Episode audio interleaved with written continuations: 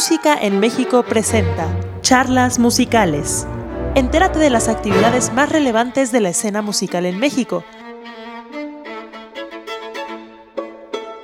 Buenas tardes a todos, bienvenidos a Música en México. De nuevo con estas charlas musicales que, eh, como ya se están volviendo tradición, son todos los miércoles a las 12 del día queremos continuar con este ciclo de entrevistas a directores de escuelas de música y el día de hoy tenemos a un gran invitado. Pero ya saben que como en, ocasiones anteriores, lo que hacemos es recomendarles a ustedes que si tienen alguna pregunta, alguna sugerencia, algún comentario, lo dejen en los comentarios de Facebook, lo, lo dejan ahí escrito y al, final esta, al finalizar esta entrevista lo vamos a resolver con nuestro invitado de hoy. Hola, doctor Gabriel Pliego, le doy la bienvenida. ¿Cómo está? ¿Cómo estás, Nancy? Mucho gusto. Gracias por la invitación. Gracias a Mauricio García de la Torre por la invitación también. Muchas gracias por, por atender a esta invitación y voy a hacer una pequeña introducción para, para, para platicar sobre quién es el doctor Gabriel Pliego. Él es director de la música de la Escuela de Bellas Artes de la Universidad Panamericana. Es doctor en musicología por la Universidad de Salamanca, España, Inició sus estudios musicales en la Escuela Nacional de Música de la UNAM y cursó estudios en The Juilliard School en Nueva York, la licenciatura de la Universidad de Toronto y la maestría en la Universidad de Carnegie Mellon en Pittsburgh, ambos grados de violinista intérprete, y obtuvo el diploma de estudios avanzados en educación musical y cultura estética de la Universidad Pública de Navarra. Además, cursó el programa de alta dirección de empresa en el IPADE con esta gran trayectoria no solo académica, sino incluso artística.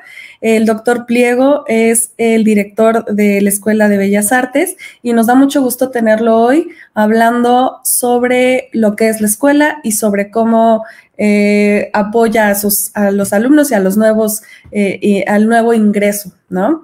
Eh, entonces, si le parece, si te parece bien, Gabriel, vamos a comenzar con las preguntas y me gustaría que nos describieras en lo general qué tipo de institución es la Escuela de Bellas Artes, desde cuándo está en actividad, qué géneros musicales se enseñan, dónde se localiza. Platícanos un poquito más eh, para comenzar esta, esta plática.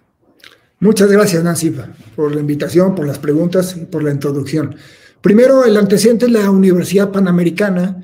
La Universidad Panamericana tiene tres sedes, eh, una en la Ciudad de México, otra en Aguascalientes y otra en Guadalajara es una universidad que se fundó en 1969 y también tiene otra sede que es parte del mismo conjunto, es el, IPADE, que es la Escuela de Negocios de la Universidad Panamericana. Ahora, el perfil general, resumiéndolo en muy pocas palabras, es, eh, tiene una inclinación estrictamente humanista, la Universidad Panamericana. Ese es el esfuerzo, el centro de las personas es eh, la preocupación constante de esta institución. Como tal, pensaron el rector y demás directivos hace pocos años que era muy conveniente que dentro de la Universidad Panamericana se ofrecían estudios artísticos. Entonces me, convocaron a finales de, del 2014, en concreto el doctor José Antonio Lozano, que era el rector general del sistema Universidad Panamericana IPADE, me convocó para aportar una opción de educación artística en México puesto que yo, mi perfil es de músico, eh, soy violinista, como ya lo indicaste, y musicólogo, y sobre todo me he dedicado a la gestión de la educación musical desde hace muchos años. De hecho, toda mi carrera profesional ha sido alrededor de la gestión de la educación musical, ¿no? Entonces, la primera parte de esta, eh, de esta rama de la Universidad Panamericana que propuse era la música.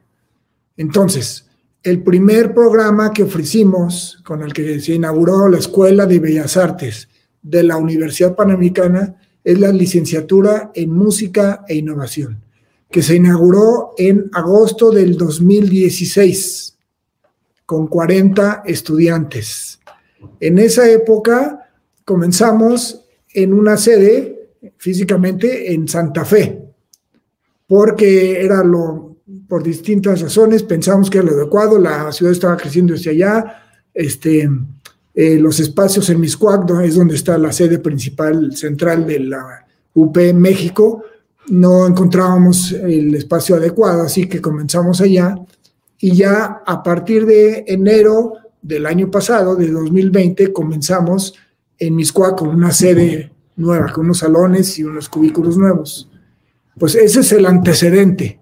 Entonces, ahorita están localizados en la, eh, en la colonia Miscuac. Exacto. Y entonces es relativamente nueva esta opción musical. Exactamente, es muy nueva. O sea, la carrera lleva existiendo cuatro años y medio. Y más o menos, ¿cuáles son los principios pedagógicos de la escuela? ¿Cómo se distinguen de otras ofertas académicas? Mira, muy bien.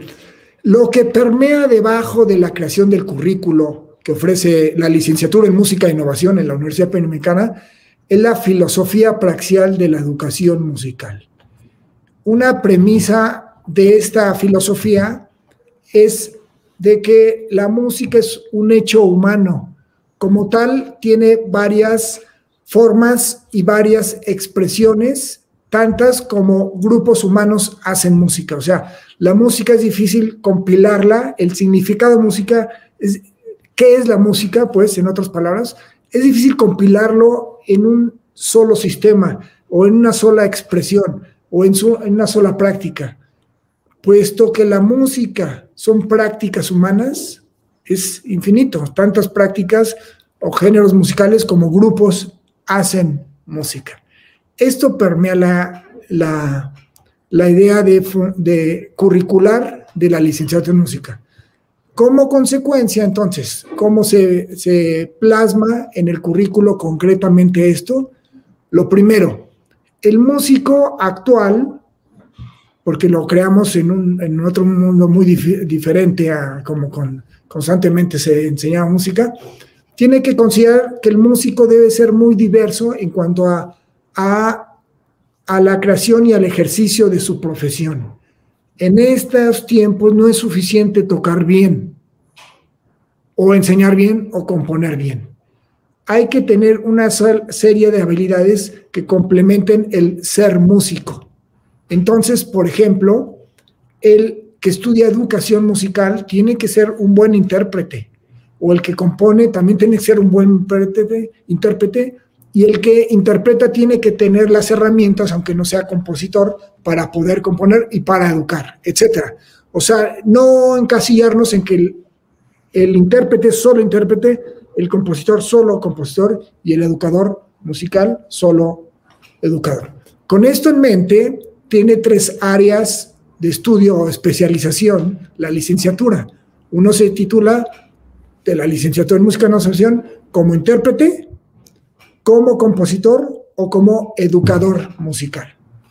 Ahora, la primera característica es esa visión global, amplia de lo que debe ser el músico en esta época. La segunda, el género musical, puesto que la premisa que sustenta el currículo es la idea de, la práctica, de, del del hecho humano, que son los humanos los que hacen música, antes que nada, es una práctica humana. Entonces no podemos encasillar que la música de nivel profesional, licenciatura, tenga que ser la clásica, como comúnmente ha sido. Eh, la manera en que se ha enseñado desde el siglo XVIII, los conservatorios este, eh, franceses, etcétera, y los rusos por otro lado, a como nos llegó al actual, pues el mundo ha cambiado, la manera en que cómo consumimos, cómo producimos, cómo hacemos música, cómo la creamos, exige del músico esta diversidad de conocimientos y comprensión. Pero a ver, regreso al asunto en el que estaba. Em, puesto que son prácticas humanas, entonces la escuela debe dar solución o respuesta a los distintos géneros musicales que existen en nuestra sociedad más comúnmente. Esto es, no solo enseñamos música clásica, sino que también música popular contemporánea. Uno puede hacer la especialización de interpretación a través del estudio Mozart, Brahms, eh, Haydn, Bach, etc. O también del rock, o del jazz, o del pop. Lo mismo con la composición, a través de la música clásica, o de la música popular contemporánea, y la educación sí abarca, igualmente la educación musical pues abarca ambos, ¿no? En la interpretación ofrecemos todos los instrumentos de una orquesta sinfónica regular, violín, todas las cuerdas, violín, viola, violonchelo, etcétera, eh, las maderas, flauta, oboe, clarinete, etcétera, luego todos los metales, percusiones, piano, guitarra, acústica, clásica, como la gusten llamar, y también los propios de la música popular contemporánea, guitarra eléctrica, bajo eléctrico y batería, ¿no? Igualmente, el canto. Se enseña lo que comúnmente se le llama canto clásico o canto operístico, ¿no? Lírico, etcétera. Y el, canto del popular contemporáneo, que puede ser el, cantante o la cantante interesada en los musicales o en el rock, en las bandas indie, etcétera, cualquiera de estos géneros, ¿no? La composición, lo que abarca lo propio de la llamada música clásica. Es interesante ese término porque, como sabemos, pertenece a la segunda mitad del siglo, lo estrictamente clásico, segunda mitad del siglo XVIII y principios del siglo XIX, ¿no? Eh, Haydn, Mozart y principios de Beethoven.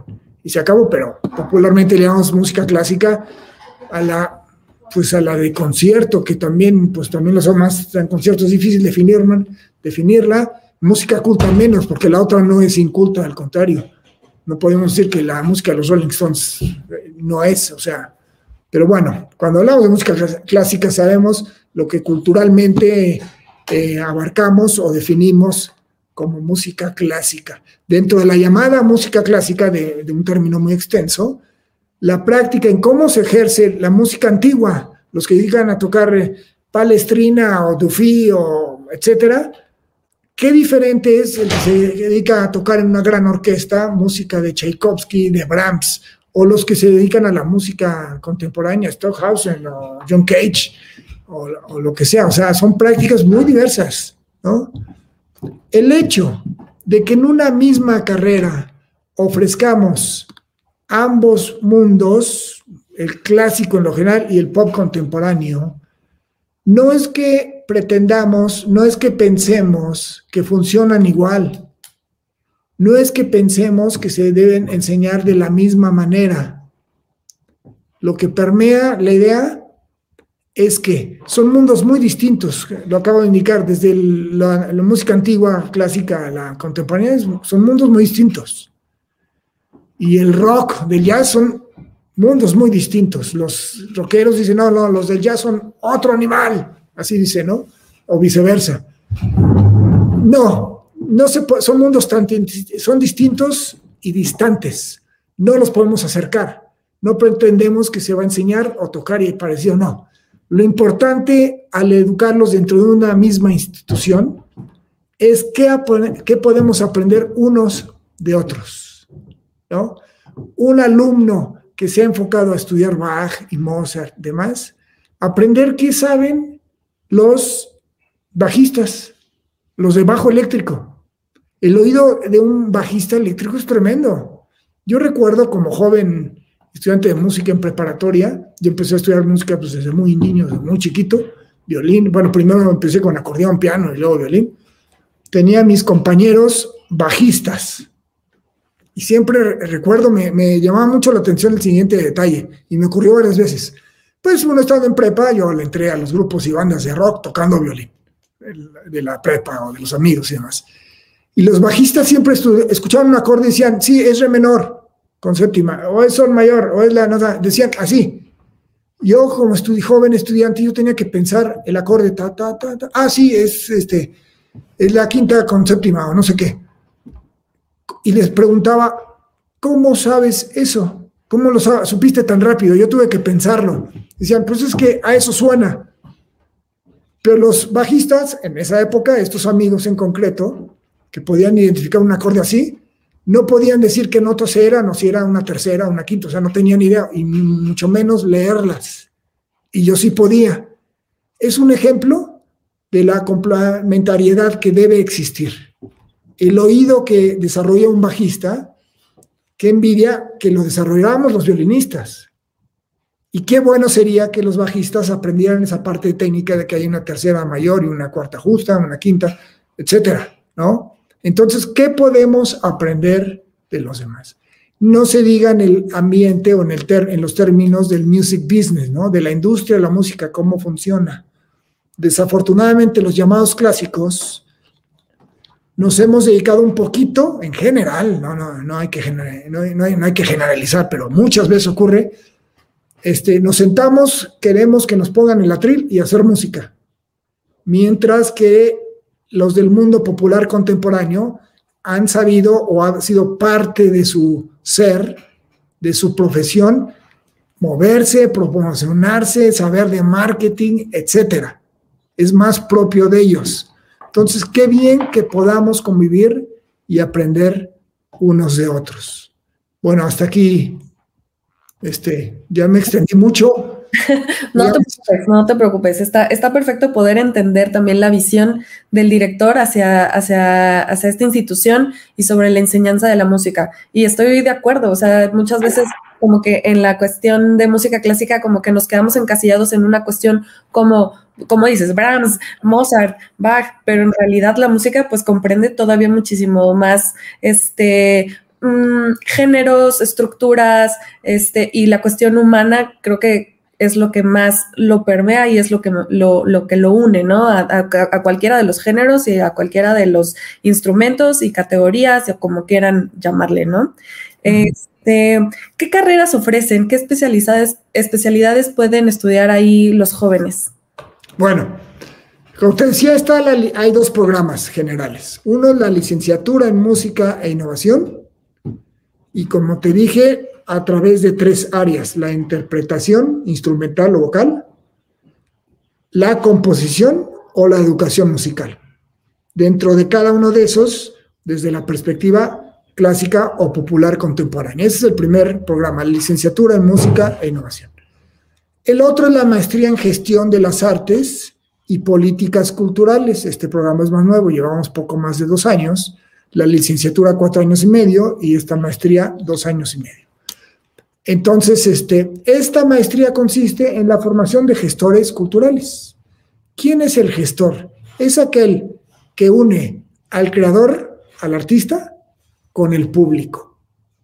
Un artista crea una obra, interpreta una obra, pinta un cuadro, etcétera, monta un recital, compone una sonata, ¿cómo lo haces llegar al público?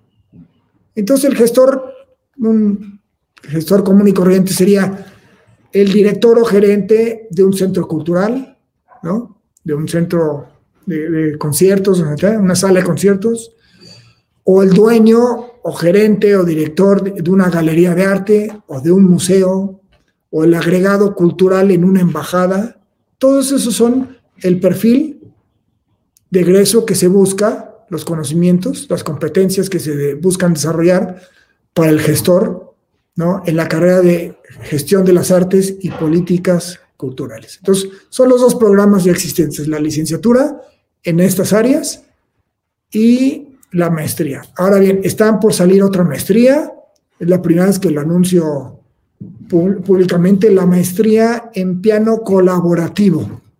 Esto es lo que popularmente le llamamos pianista acompañante. Va a ser una maestría, esperemos, si los trámites lo permiten, porque ahorita con la pandemia y la distancia, distancia y permisos, pues todo es más lento, eh, con cuestiones de la SEP y demás, los permisos, el famoso REBOE, pero esperemos, esperemos que septiembre pueda empezar esta maestría, eh, la esperanza. Entonces va a ser el tercer programa son los programas, Nancy. Qué gusto tener esta, esta primicia. Primicia, sí, exactamente. la nueva maestría, que esperemos que sí, en septiembre ya la podamos eh, anunciar como un hecho. Eh, a mí me surge esta pregunta de sobre la gestión de las artes, esta maestría, o sea, podría ser para alguien que no nada más va a hablar sobre música, sino, como mencionas, un museo, una, una cuestión más de pintura y de todas las bellas artes? Sí, definitivamente es muy abierto a todo el ámbito de la creación artística.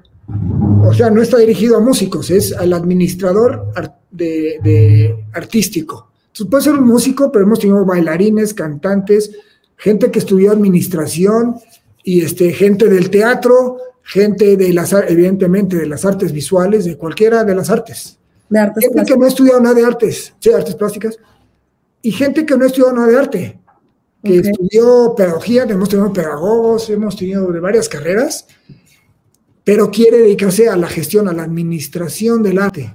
Sí. Qué interesante.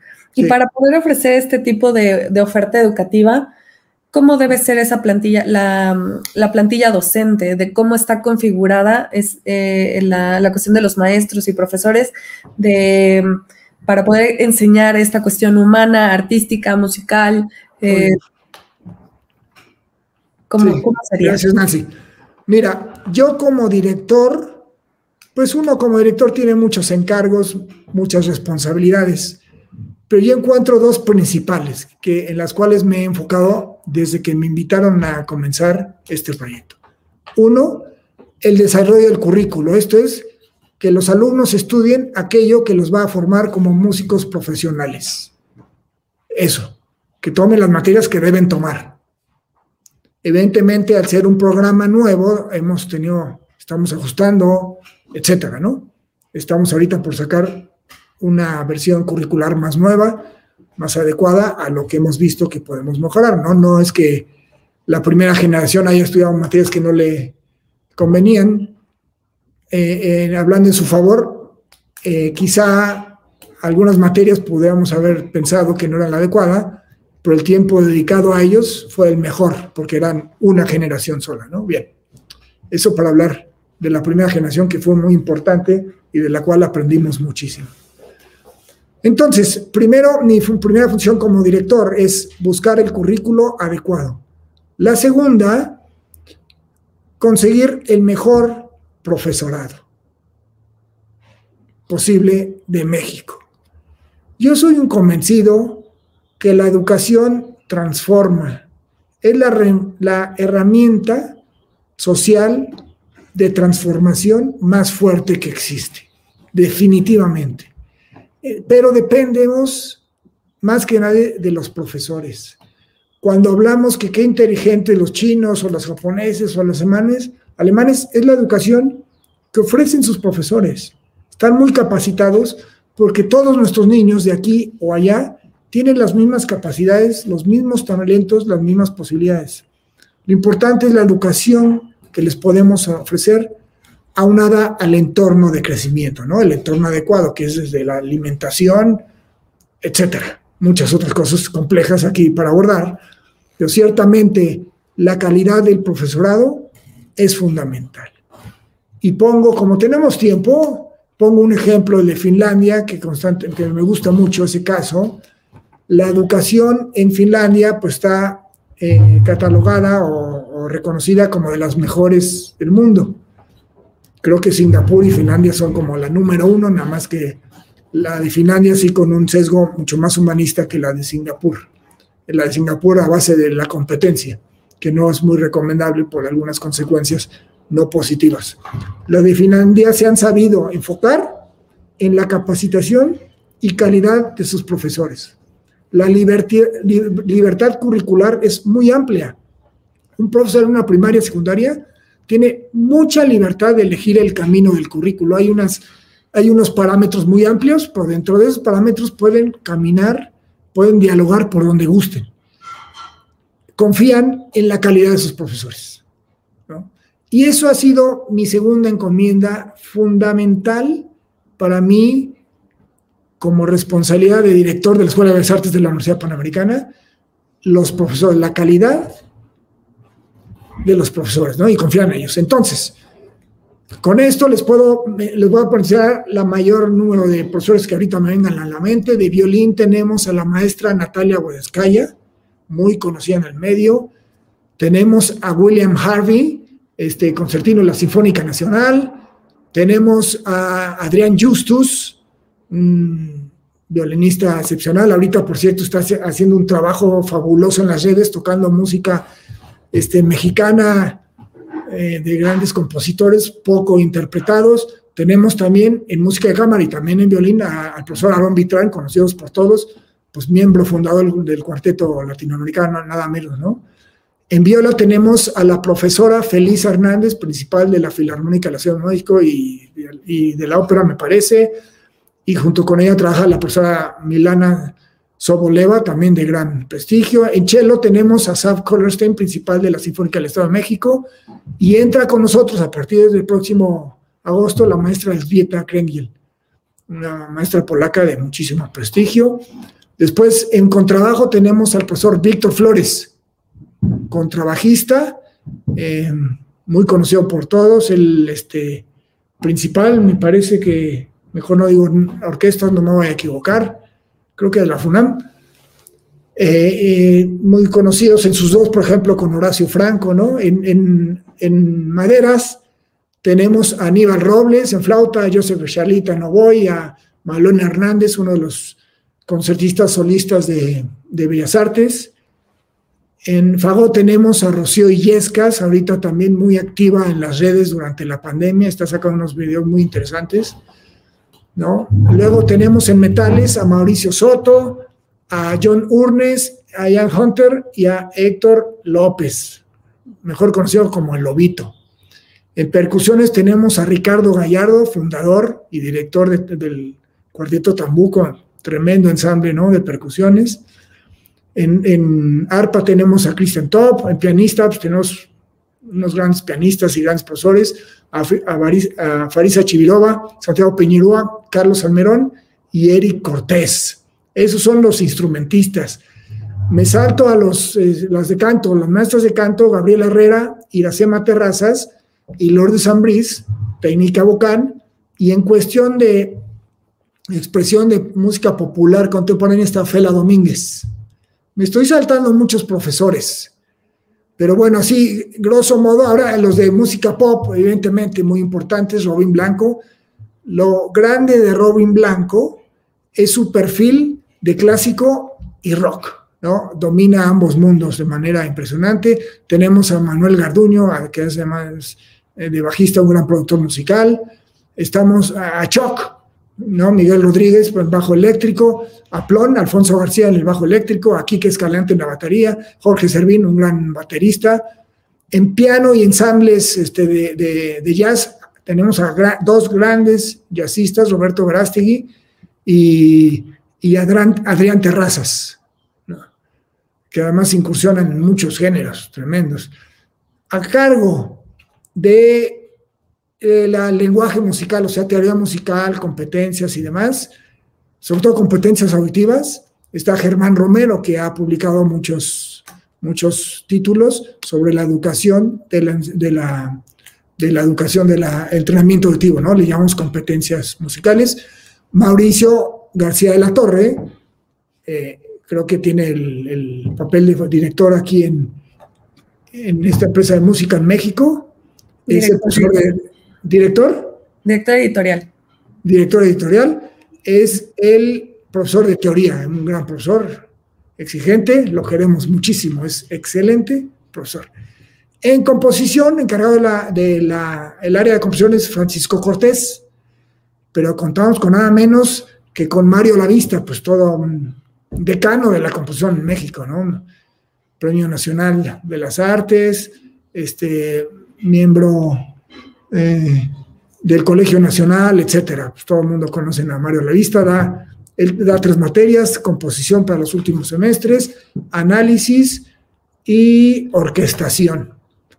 En áreas ya de la música pop tenemos a Mario Santos para arreglo y armonía del jazz en música para cine tenemos a Tomás Barreiro, etcétera. Acaba de entrar a dar un seminario en dirección orquestal, que ya va a ser una como materia fija, el, gran director joven, Iván López Reynoso, que ahorita es un aguas en la dirección orquestal en México, ¿no? Eh, un gran director. Y bueno, tenemos otros que ya no he mencionado, perdón que si me salto alguno. Tenemos en teatro a García Lozano, la actuación y montaje de ópera y, teatro musical, muy conocido en el ámbito del teatro en México, pues algunos otros por ahí, ¿no? Pues eso así, grosso modo, nuestros profesores, Nancy. Eso es una gran cartera y creo que es una, composición de, profesiones, de, bueno, digamos, de perfiles, ¿no? De, maestros muy, muy completa. Mencionaste unos personas importantes que incluso hemos tenido de invitados aquí en estas charlas musicales, como Iracema Terrazas. Ah, mira. Eh, ¿Nos podrías platicar un poquito de cómo es este proceso de inscripción? ¿Qué debe hacer alguien interesado en estudiar en la UP música? Muy bien. Eh, son tres partes del proceso.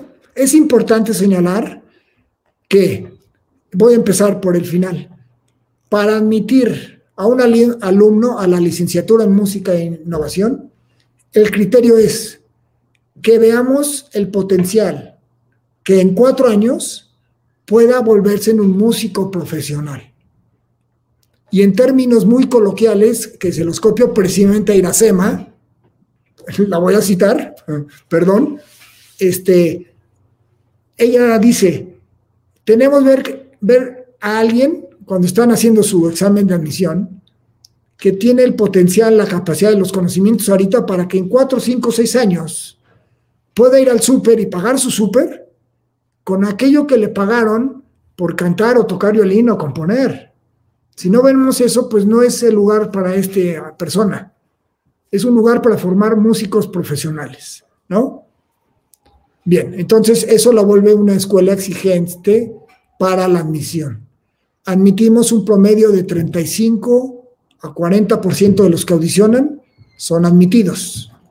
Es un número bajo de admisión, o sea, exigente de admisión para los pocos años que llevamos. Ha habido años que no nos aceptamos al 30%, ¿no? O sea, de 10 alumnos que van y hacen su, su su audición, admitimos como a tres o un poquito más en promedio. Bien, ahora el proceso concreto es, uno, tienen que mandar una grabación, ahorita en la pandemia, pero en tiempo previo y en el futuro, o sea, una audición, tocar dos obras contrastantes.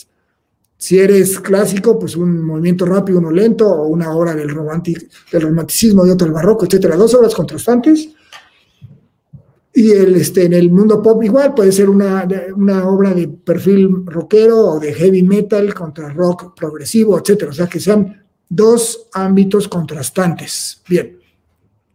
Igual en, en, el canto, pues una obra, o, obra más lírica, una área lírica y quizás un lead, no sé, obras contrastantes. Y eso en cuanto a la audición en sí. Luego, un examen de teoría musical para ver, conocer, para saber sus conocimientos de teoría, de solfeo, de competencias auditivas, ¿no?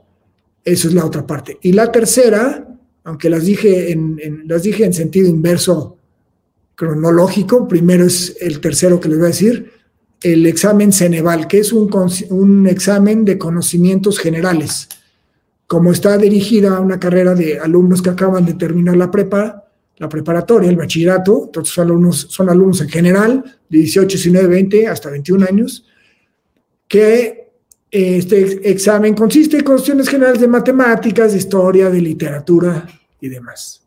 Entonces, la combinación del resultado en estas tres partes, pero tiene mayor importancia la, audición, o sea, cómo canta o cómo compone, o cómo toca el violín, el piano, el cello, flauta, la guitarra, lo que sea, es lo más importante.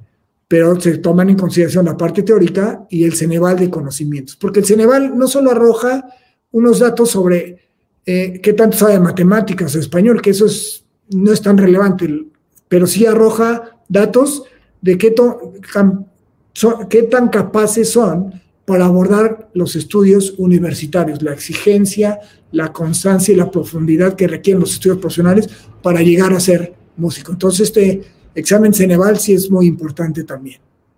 Eso es el proceso.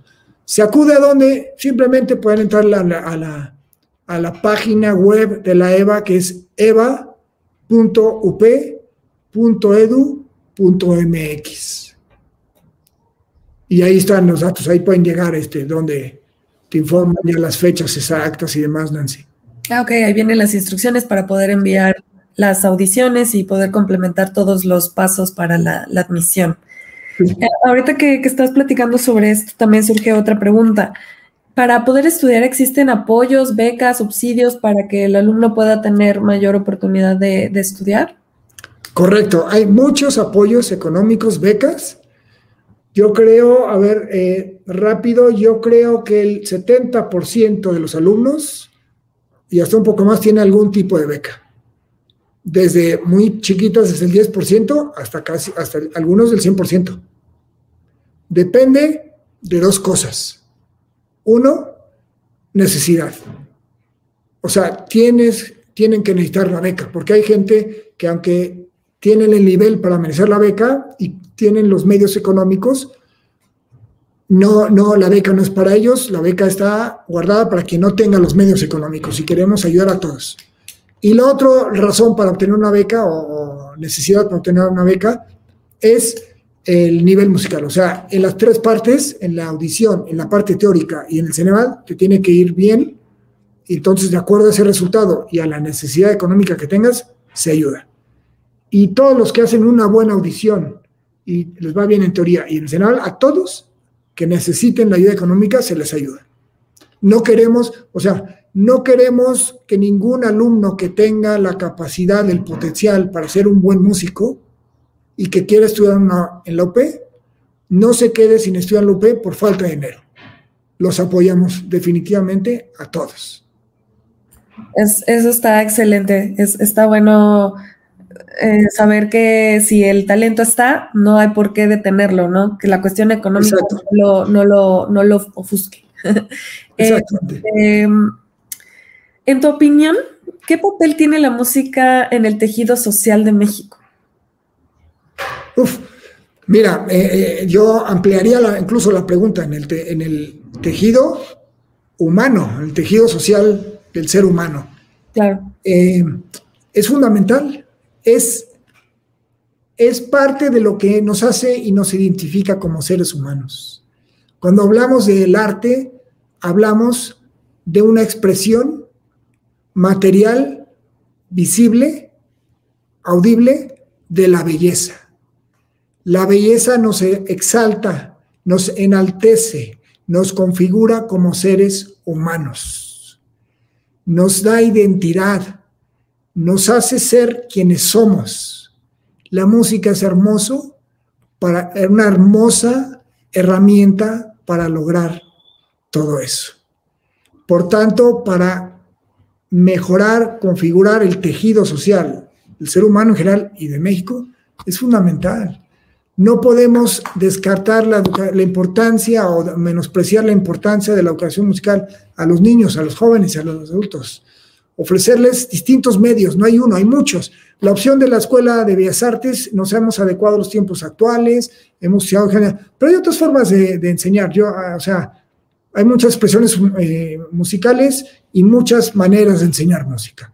La nuestra es muy propia, está funcionando excelentemente bien para quien busca este perfil de músico, ¿no? Completo y actual. Pero eh, en cuanto a tejido social, toda esta forma, ah, perdón, la educación musical, ofrecerla a todas y foros y lugares de donde escuchar música, dónde enterarse de música, cómo aprender de música, qué aprender de la música, como son ustedes, Música en México es un foro virtual de educación musical al final del día.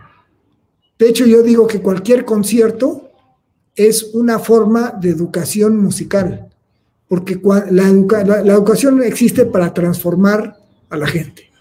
Cuando uno va a un concierto, de alguna manera es transformado por el intérprete, por la música a través del intérprete, ¿no?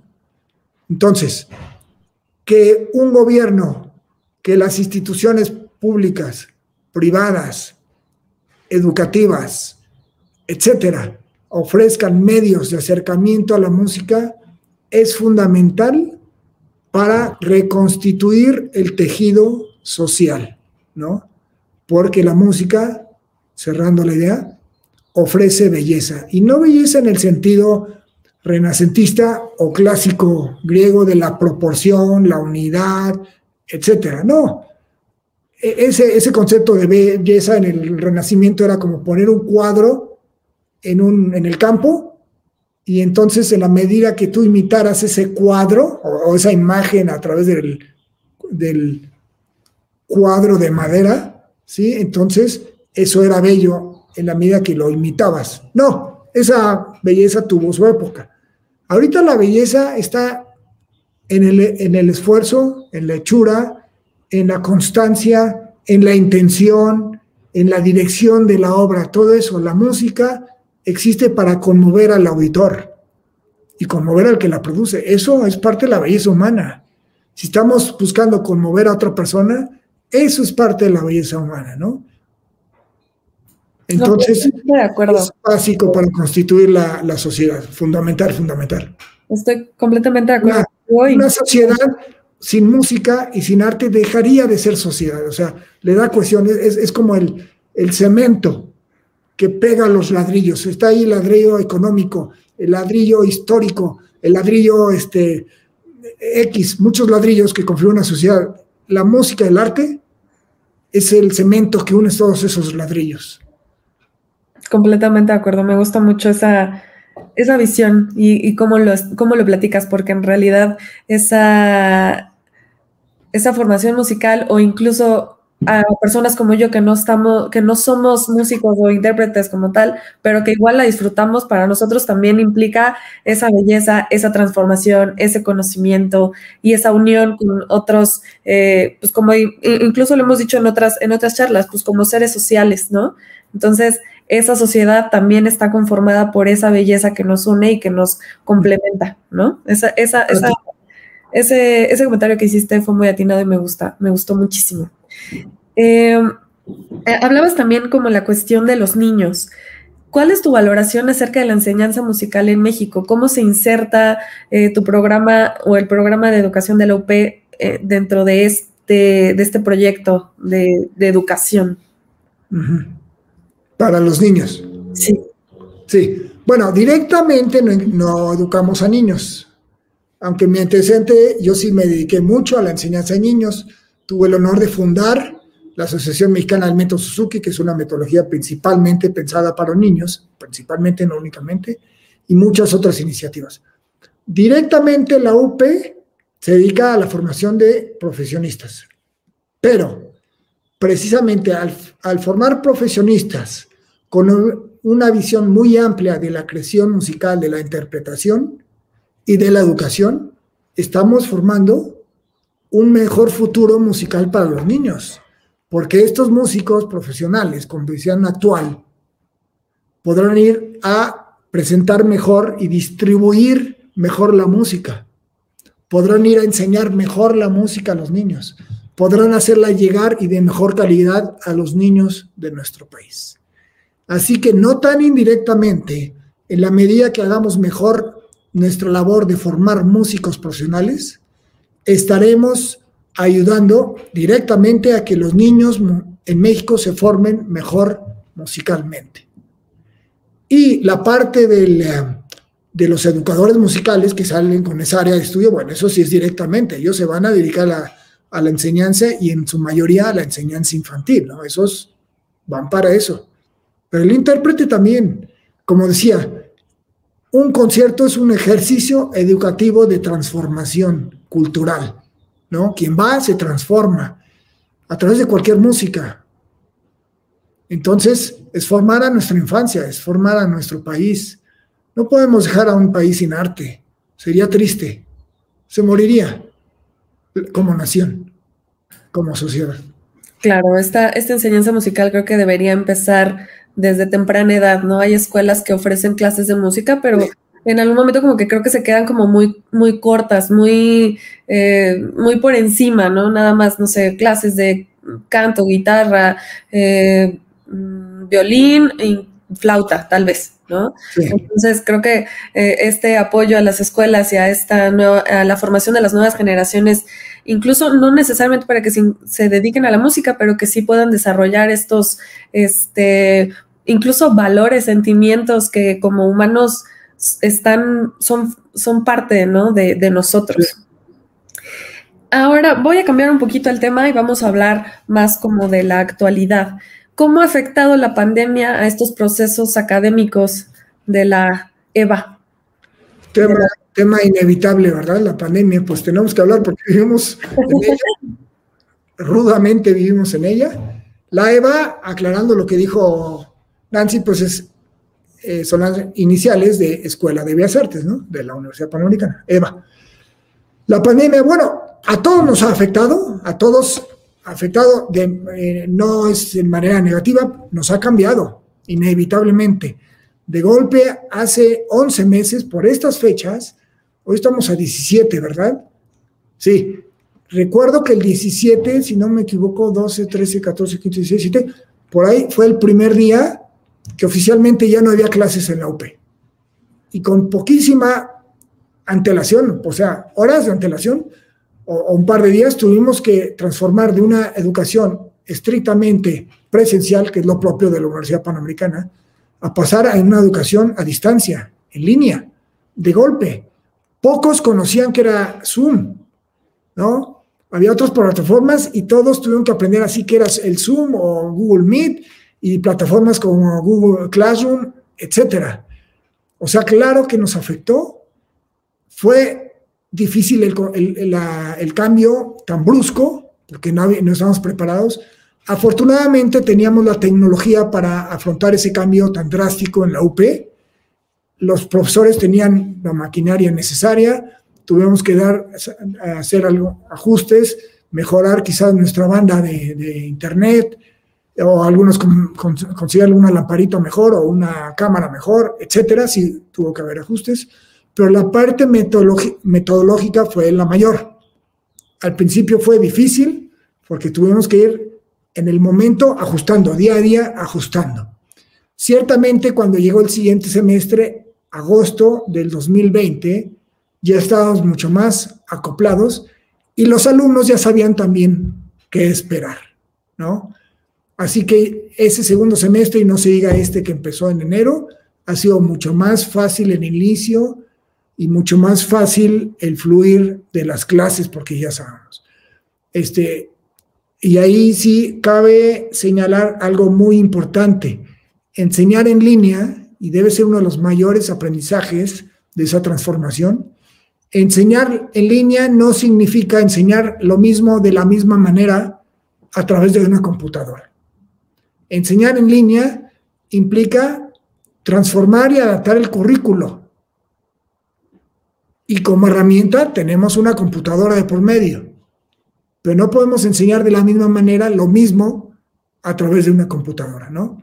Tenemos que buscar cómo adaptar los contenidos, los objetivos, las finalidades de la educación para enseñarlos a través de esta herramienta tecnológica fabulosa que es el Internet, las, computadoras y las plataformas Zoom y esta StreamYard, etc.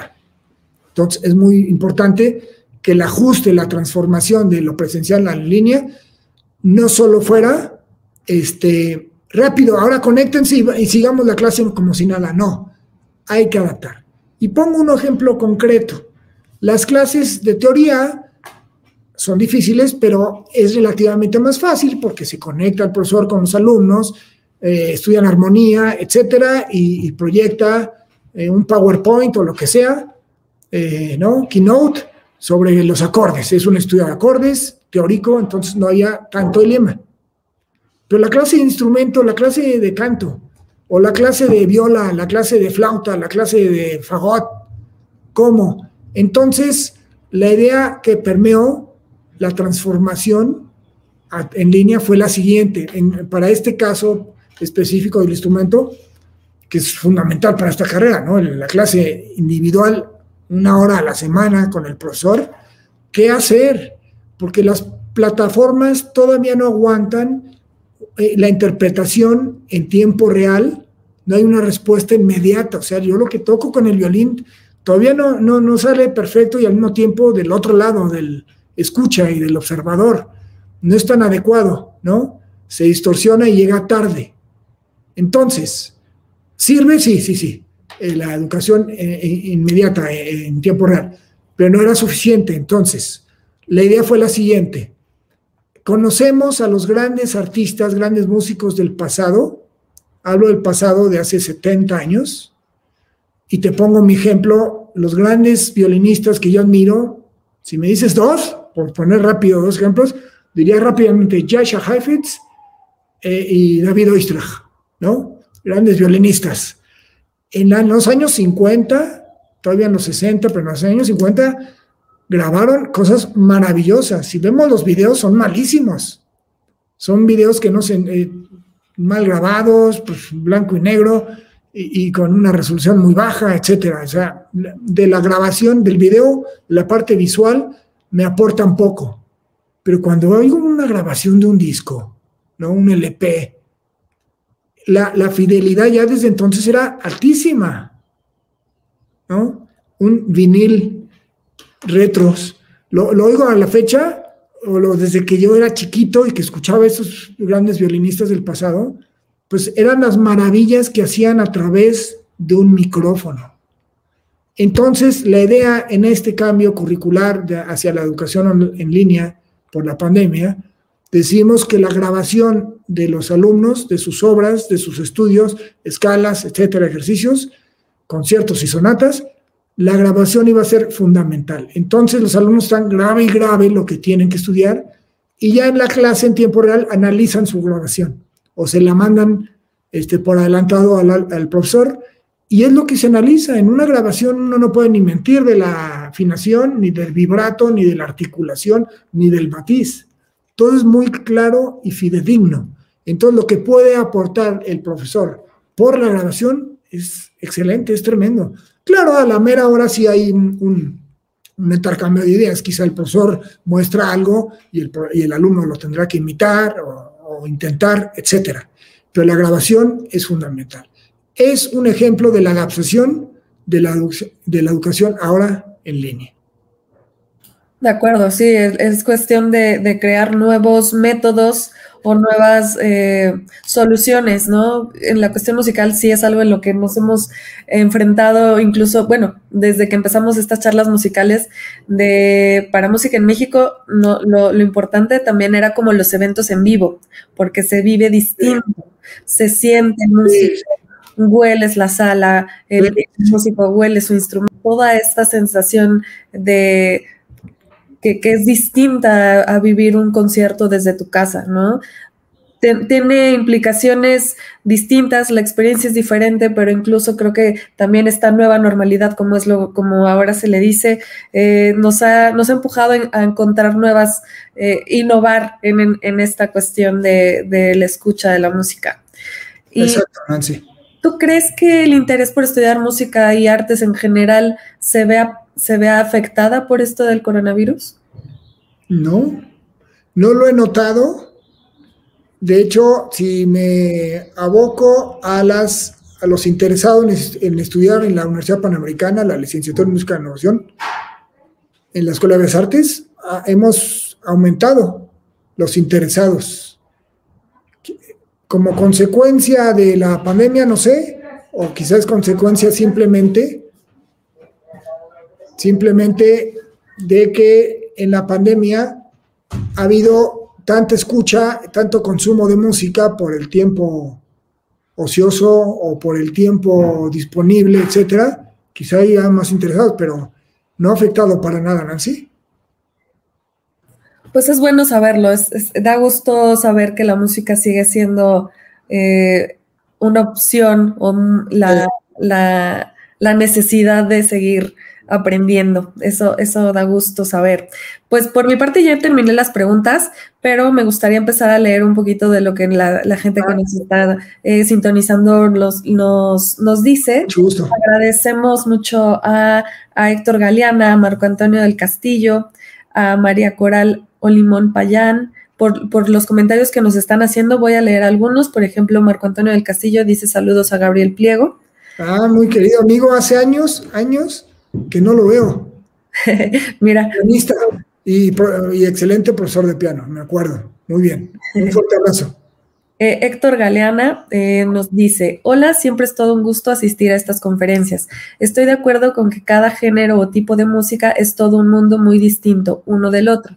A mí lo que me sigue haciendo fabuloso es el uso de orquestas y sinfónicas tales como en Tyrion de Miss, Miss Cold Experience con la Sinfónica de Praga en Rumania, y da varias, eh, varias piezas y, la, y tiene una pregunta al final. dame un segundito porque no la puedo leer completa.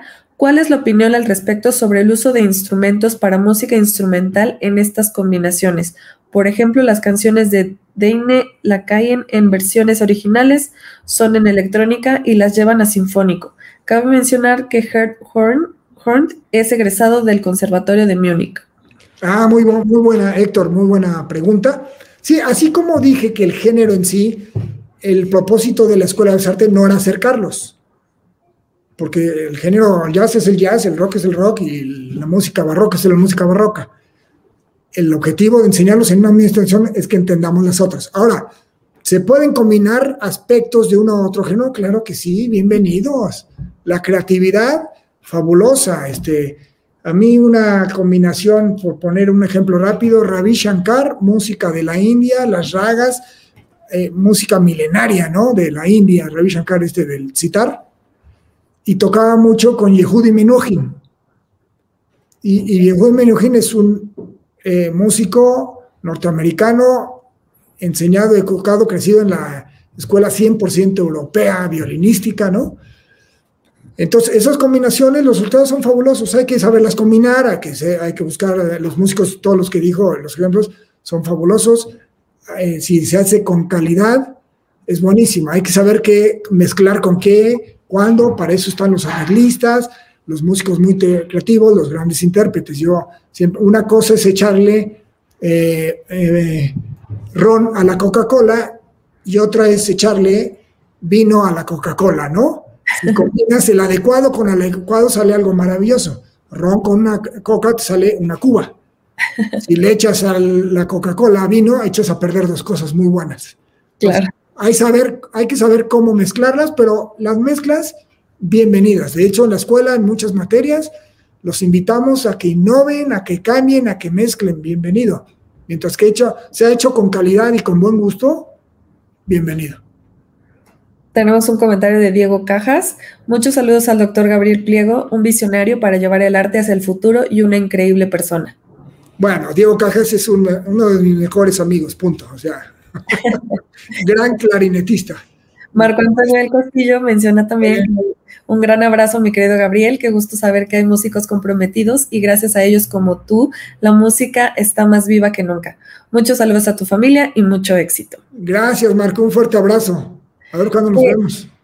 María Coral Olimón Payán eh, dice, pues sí que ha de tener mucho presupuesto para pagar a tanto músico extranjero. Se necesita docentes en música y arte, no tanto que sean buen intérprete, que te sepan transmitir los conocimientos.